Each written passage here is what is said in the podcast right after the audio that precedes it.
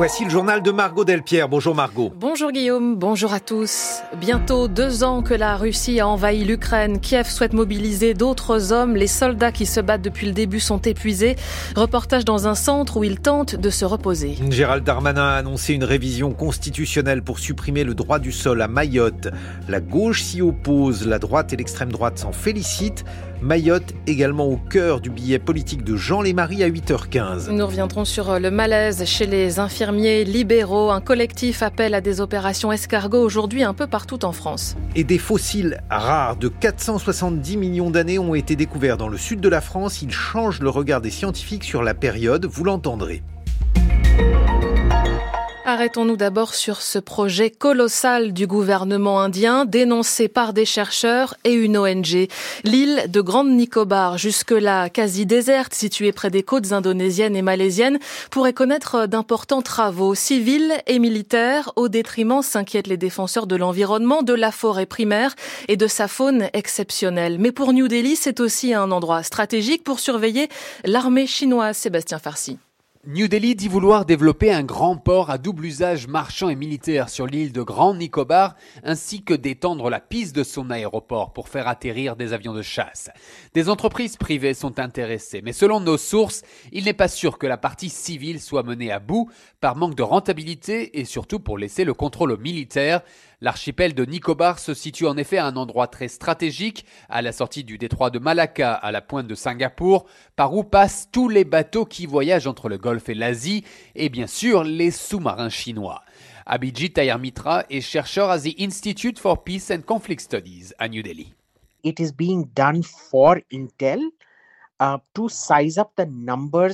Ce développement est fait pour améliorer le renseignement et augmenter les capacités militaires de l'île. C'est l'une des zones qui compte le plus important trafic maritime du monde et les sous-marins peuvent donc se cacher dans la signature acoustique des navires marchands. Cette base permettra donc une surveillance intense, continue et isolée de la population civile. Et vous pourrez y envoyer des armes en cas de guerre. Les îles d'Andaman, situées plus au nord, comptent déjà trois bases militaires indiennes. Ce long archipel est ainsi une place redoutable surnommée le goulot d'étranglement. En cas de conflit avec Pékin, New Delhi peut stopper le ravitaillement de la Chine en pétrole et en marchandises qui viennent du Golfe. Sébastien Farsi pour euh, RFI et France Culture. Un tel projet aura des conséquences irréversibles, préviennent donc des chercheurs universitaires internationaux. Avec l'ONG Survival International, une quarantaine alerte sur le risque, selon eux, de génocide du peuple autochtone Chompen sur l'île, l'un des plus isolés de la planète. Lila Kal est anthropologue et chargée des relations publiques dans cette ONG. Le danger, il est simple. En fait, c'est l'anéantissement pur et simple du peuple Champagne, en tout cas de sa majorité, puisque la majorité est non contactée. En fait, un peuple non contacté qui entre en contact avec l'extérieur, donc dans le cadre de ce qu'on appelle un contact forcé, il va être euh, sujet à tout un tas de maladies infectieuses auxquelles tout simplement il n'est pas immunisé. Donc on a beaucoup de cas qui ont été documentés par le passé de peuples autochtones non contactés qui sont morts de maladies qui chez nous sont devenues assez bénignes, comme la rougeole ou la grippe ou des choses comme ça. Donc il faut savoir que les peuples autochtones non contactés sont les plus vulnérables de la planète. Après, on imagine que ceux qui auraient éventuellement survécu aux épidémies eh bien, vont être confrontés à une forme de, de détresse psychologique parce qu'il y aura 650 000 colons qui vont arriver potentiellement sur cette île. Une île qui donc va avoir sa population doublée de 8000%. Je ne sais pas si vous imaginez ce que ça représente comme ampleur de bouleversement démographique, avec bien sûr donc le mode de vie complètement perturbé qu'amènera le développement d'un mégaport et de structures industrielles de grande ampleur. De toute façon, il n'a aucune chance de survivre. Les forêts seront euh, certainement rasées. On estime qu'il y aura environ un million d'arbres qui vont être coupés dans le cadre de ce méga projet. Et ils dépendent entièrement de la forêt. C'est à la fois leur foyer, leur source d'alimentation, leur source de médecine, etc.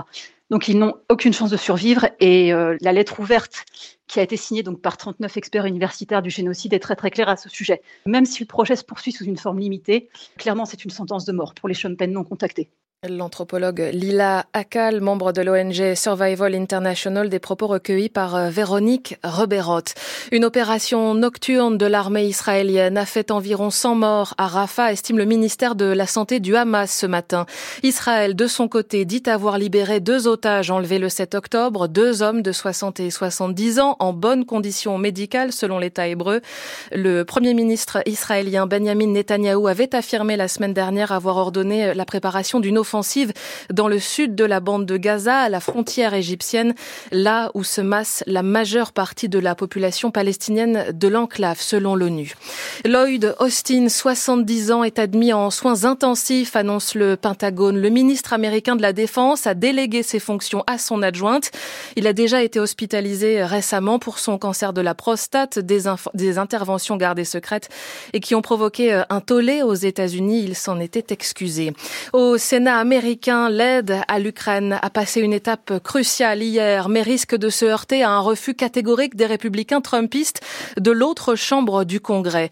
L'Ukraine est envahie depuis presque deux ans par la Russie et les soldats sont épuisés. Les permissions sont trop rares et les conséquences psychologiques dévastatrices. Près de Kharkiv, un centre de réhabilitation accueille des militaires pour essayer de les remettre sur pied. Le reportage en Ukraine de Vanessa Descoureaux. En treillis ou en survêtement, les soldats se laissent bercer par la musique relaxante de cette séance d'aromathérapie. Mais le centre permet surtout aux familles de se retrouver. Yuri est avec sa femme, Natalia, leur fille, Sofia. Il ne les a vus que deux semaines depuis le début de la guerre. La guerre est arrivée dans notre vie, alors on fait la guerre. Ce qui m'a cassé le plus, c'est que beaucoup de mes amis sont morts, s'amusent. C'était des gars qui s'étaient engagés comme volontaires au début de la guerre. Ce sont les psychologues des unités qui décident de qui doit suivre en priorité ce programme. Les hommes sur le front peuvent rencontrer des problèmes d'agressivité, raconte le directeur du centre, de violence, des pensées suicidaires. La santé mentale des soldats est un défi majeur pour la société ukrainienne, explique Igor Prirodko. Sur une échelle de 0 à 100, l'importance de ce sujet est à 150. C'est très important. Presque tous les soldats souffrent du stress lié au combat. L'État y pense, bien sûr, mais malheureusement, nous n'avons pas assez de moyens. Environ 5000 soldats sont passés par le centre. Selon des données non confirmées par Kiev, il y aurait au moins 200 000 militaires actifs en Ukraine. Vanessa Descoro avec euh, Jérémy Tuile et Yachar Fazilov. Dans un scrutin marqué par euh, les tensions avec la Russie voisine, la présidentielle en Finlande a été remportée hier par Alexander Stubb, ancien Premier ministre conservateur. Il gagne avec 51,6% des suffrages face à l'ex-ministre des Affaires étrangères et membre des Verts. 8h08 sur France Culture, la suite du journal de Margot Delpierre, Gérald Darmanin annonce une révision constitutionnelle pour supprimer le droit du sol à Mayotte. Il ne sera plus possible de devenir français si on n'est pas soi-même enfant de parents français, a expliqué hier le ministre de l'Intérieur. Il se trouvait sur cette île de l'océan Indien, département le plus pauvre de France, confronté à une grave crise migratoire. Gérald Darmanin a donné des gages aux élus et aux collectifs citoyens. Il bloque l'île depuis le 22 janvier janvier dernier et les barrages pourraient bientôt être levés. Bonjour Nicolas Ballu. Bonjour. Nous faisons le point euh, en direct euh, ce matin sur les réactions euh, politiques et elles sont nombreuses. Si Gérald Darmanin choisit la voie constitutionnelle par le Parlement, les débats risquent d'être animés. Ah oui, pas question de la voter, cette révision constitutionnelle, prévient le patron des députés socialistes, Boris Vallot. Mayotte, dit-il, est déjà sous l'empire d'un régime juridique qui est beaucoup plus sévère pour obtenir la nationalité française que tout le reste de la France. Sans surprise, l'annonce de Gérald Darmanin suscite un tollé à gauche qui s'appuie sur deux arguments. Un, le droit du sol est un fondement du droit de la nationalité dans notre République. Deux, les règles de la nationalité n'ont pas nécessairement d'effet efficace sur les flux migratoires. On ajoutera à ces arguments une crainte, la fin du droit du sol en France. Si on commence à faire une, dérogation pour l'une des parties du territoire, on pourrait ensuite les multiplier, s'inquiète par exemple Éric Coquerel, le député de la France insoumise, surtout si Marine Le Pen accède au pouvoir. Ce qui est une crainte à gauche est un souhait à l'extrême droite comme à droite, Nicolas. Oui, alors que le gouvernement insiste sur le caractère exceptionnel de la situation de Mayotte, le RN, Sébastien Chenu et le LR, Éric Ciotti sont sur la même ligne. La suppression du droit du sol nécessaire sur tout le territoire. Ce qui se passe à Mayotte en matière d'immigration risque de toucher demain la France métropolitaine, avertissait par exemple le patron des Républicains. Pour acter une révision constitutionnelle par la voie parlementaire, le gouvernement aura besoin des voix de la droite, voire l'extrême droite. Encore faudra-t-il rassembler la majorité présidentielle. Tiens, son aile gauche était totalement silencieuse hier. Les précisions de Nicolas Ballu. Le collectif des infirmiers libéraux en colère appelle à mener des opérations escargots aujourd'hui dans plusieurs villes de Dijon à Bayonne notamment. Voilà 15 ans environ que leurs tarifs n'ont pas augmenté, regrette-t-il. Certes, le métier reste attractif, mais les conditions de travail se dégradent, déplore Christelle Imbert. Infirmière libérale depuis 12 ans, elle manifestera aujourd'hui à Bayonne. L'attractivité du travail en libéral est super en fait. Et les nanas, par exemple, de l'hôpital en ont ras le bol et viennent essayer le libéral et se rendre compte que finalement, en fait, euh, l'infirmière libérale, elle gère énormément de choses. Le patient, le médecin, le pharmacien, le kiné, tout l'entourage familial. Et il y a beaucoup de choses où en fait on n'est pas payé. On fait un soin à l'instant T, mais à côté de ça, on a beaucoup d'administratifs. On appelle les docteurs, on attend le SAMU, on attend les pompiers pendant une heure, deux heures. On est payé la même chose. Mais les charges augmentent. Et nous, on essaye de travailler, on essaye d'en faire plus pour pouvoir payer nos charges, etc. Et c'est un cercle vicieux. Et effectivement, on s'épuise. On s'épuise. Témoignage de Christelle Imbert, infirmière pour euh, France Bleu Pays Basque.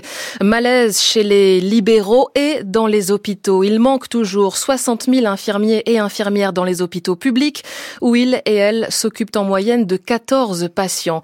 Leur principal syndicat, le SNPI, réclame que soit fixé un nombre maximal de malades par soignant, système qui a fait ses preuves en Californie, Tarache Legal.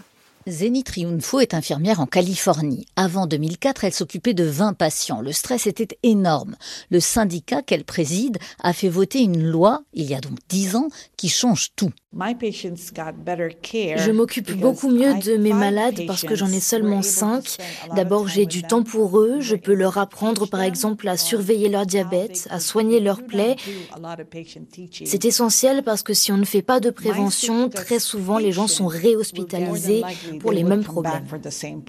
Des infirmières mieux payées qui apprécient leur travail égale moins de rechutes et même moins de morts. Les statistiques le démontrent, ajoute Amira Sakwera du même syndicat infirmier. Une étude sérieuse a montré qu'en chirurgie, par exemple, au-delà de 4 patients par infirmière, à chaque fois qu'on lui rajoute un malade, ce dernier voit son risque de mourir à l'hôpital augmenter de 7%. C'est énorme. Et puis on a aussi des études comparatives entre États qui disent que si le New Jersey, par exemple, adoptait les mêmes ratios qu'en Californie, eh bien la mortalité à l'hôpital baisserait de 14%. En plus, ajoutent les deux syndicalistes américaines, les hôpitaux de Californie font des bénéfices malgré ces embauches. Autant de bonnes raisons pour instaurer en France de tels ratios, affirme le syndicat SNPI, le principal syndicat d'infirmiers en France. Car chez nous, 180 000 infirmières, pourtant diplômées, ont renoncé en ce moment à exercer leur métier. Sarah Schlegel, c'est une trouvaille qui bouscule les connaissances des spécialistes. Plus de 400 fossiles datant de plus de 470 millions d'années ont été retrouvés près de Montpellier par un couple de paléontologues amateurs. Des espèces marines qui auraient échappé aux températures équatoriales extrêmes à cette période de réchauffement climatique intense. Les premiers résultats remettent en cause ce que le collège scientifique pensait savoir de la période marin-pollet. Des traces de mollusques, d'algues, de vers pendant des siècles, les géologues pensaient qu'un grand nombre de ces espèces, datées du Cambrien, il y a 540 à 485 millions d'années, avaient disparu lors du passage à l'Ordovicien pour laisser place aux grands groupes tels qu'on les connaît à peu près aujourd'hui. C'est faux, selon Bertrand Lefebvre, chercheur au CNRS, et le site des Cabrières en serait la preuve. Ce qui est vraiment intéressant, c'est que dans ce gisement, on se rend compte que non seulement il n'y a pas eu d'extinction à la fin du Cambrien, parce qu'on retrouve plein d'animaux mous qu'on connaissait dans les sites du Cambrien, qu'on retrouve euh, à l'Ordovicien, aux côtés des faunes classiques qu'on connaissait que par les squelettes de l'ordovicien. Donc on a vraiment un, mélange, une diversité absolument remarquable Ce type de gisement, comme celui des Cabrières, n'est que le troisième au monde après des découvertes similaires au Maroc et en Chine. Il permettra notamment d'en savoir davantage sur l'évolution de la planète et la composition animale de cette période de l'histoire encore très méconnue. Là, on parle de préservation exceptionnelle parce que ça, ça représente entre 1 et 5 des gisements paléontologiques possibles dans, dans le monde. Et euh, ce gisement est donc très important. Peut-être qu'on peut reconstituer 50, 60, 70, 80% des communautés animales et, végétales de l'époque. Une nouvelle fouille devrait avoir lieu au printemps prochain pour déterminer le contexte général de ce gisement qui sera étudié pendant des dizaines d'années.